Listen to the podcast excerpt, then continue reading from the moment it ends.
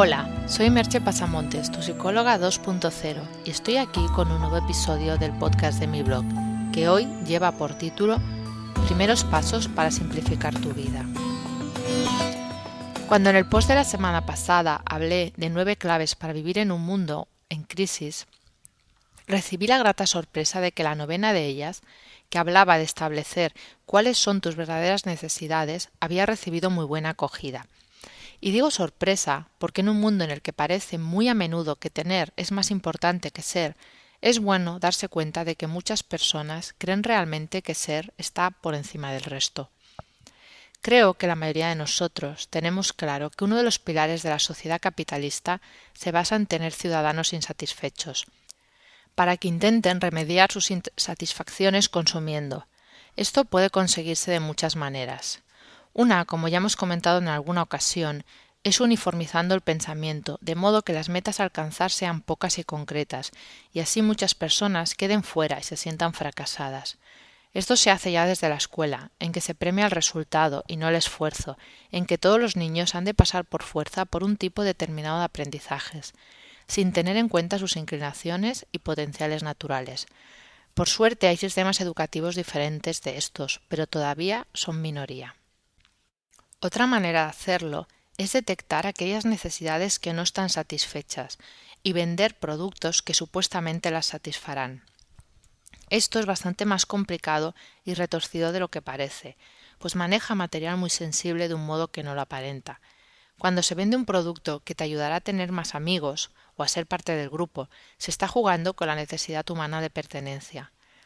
Cuando se hace con un producto que supuestamente te proporcionará un ligue o el amor, se está manejando nuestra necesidad de aprobación y de sentirnos queridos.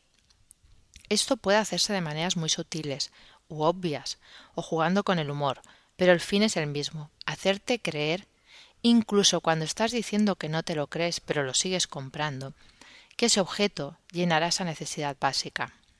Aunque en apariencia no sea ese el motivo de la compra, y en eso estriba la gracia del sistema, la gracia de la publicidad, la gracia del marketing incluso. Y lo que es obvio es que no satisfará esa necesidad, pues el modo de satisfacerla no es comprando algo. Como decía el periodista Émile Henri Gauvret, yo fui de esa extraña clase de personas que se puede decir que pasan sus vidas haciendo cosas que detestan, para ganar dinero que no quieren, para gastar en cosas que no necesitan y así impresionar a personas que ni tan siquiera les importan.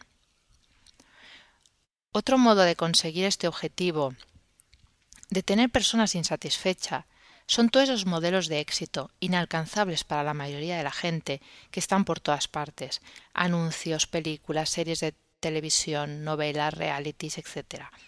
Estamos bombardeados por ellos, y los hay para todos los gustos y niveles sociales, el emprendedor de éxito, la mujer rica, la princesa del pueblo, el trabajador del año. No estoy diciendo que haya nada de malo en querer emular algún modelo de esos o en usarlo como fuente de inspiración. Solo cuestiono si es lo que realmente quieres. No pretendo con estos comentarios hacer un análisis exhaustivo de la sociedad actual, tan solo apuntar algunas cosas que no por conocidas manejamos mejor, y que pueden provocar que acabemos complicándonos la vida embarcados en proyectos que realmente no nos interesan o persiguiendo metas que en realidad no deseamos. Uno de los modos de salirse un poco de esa rueda de hámster en la que frecuentemente andamos metidos es simplificando tu vida. Hay una corriente, el downshifting, que habla ampliamente de ello. Yo simplemente os voy a sugerir algunos primeros pasos y a ver qué creéis que podéis hacer con ellos. Los pasos serían los siguientes. El primer paso es reconocer que todo esto que he explicado en la introducción, que puede sonar más o menos demagógico, pero que sucede, y darse cuenta de qué es lo que realmente tú quieres, no qué te han vendido, sino qué quieres. Contestar de verdad a esto te puede llevar parte de tu vida, aunque ahora te parezca muy simple hacerlo, pues es fácil que estés metido en un guion de vida y ni siquiera lo sepas, pero es un buen punto de partida. El segundo paso, como ya dije en el pasado o post, será empezar a pensar por ti mismo cuál es realmente el nivel de vida que quieres y necesitas. El tercer paso sería algo más práctico, como por ejemplo hacer un inventario de todo aquello que tienes y no usas. ¿Cuántas de esas cosas compraste en los últimos tres años? ¿Eras consciente al comprarlas de que realmente no te hacían falta? ¿Podrías regalar o deshacerte de alguna de ellas? El cuarto paso sería hacer otra lista de las cosas que haces que realmente te llenan en tu día a día. Es imprescindible saber qué es lo realmente importante y qué es lo accesorio.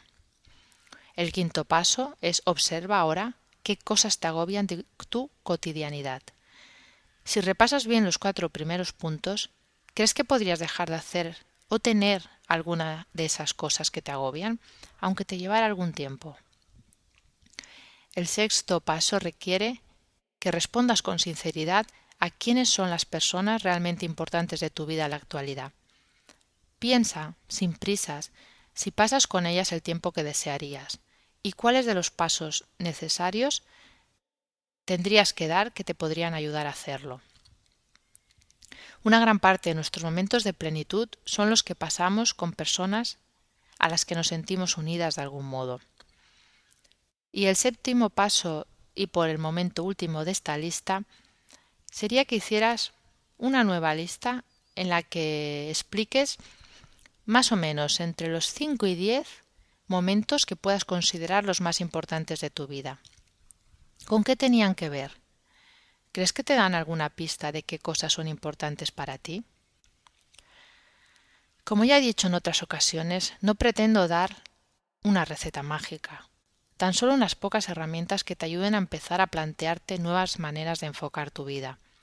Cambiar puede ser complicado, lo hemos dicho muchas veces, pero siempre será mejor anticiparte y elegir cómo hacerlo que encontrarte a remolque de una situación ya pasada. Si lo planificas, si lo piensas, estarás mejor preparado y con mayor número de opciones. Es, por tanto, tan solo una invitación a pararse a reflexionar.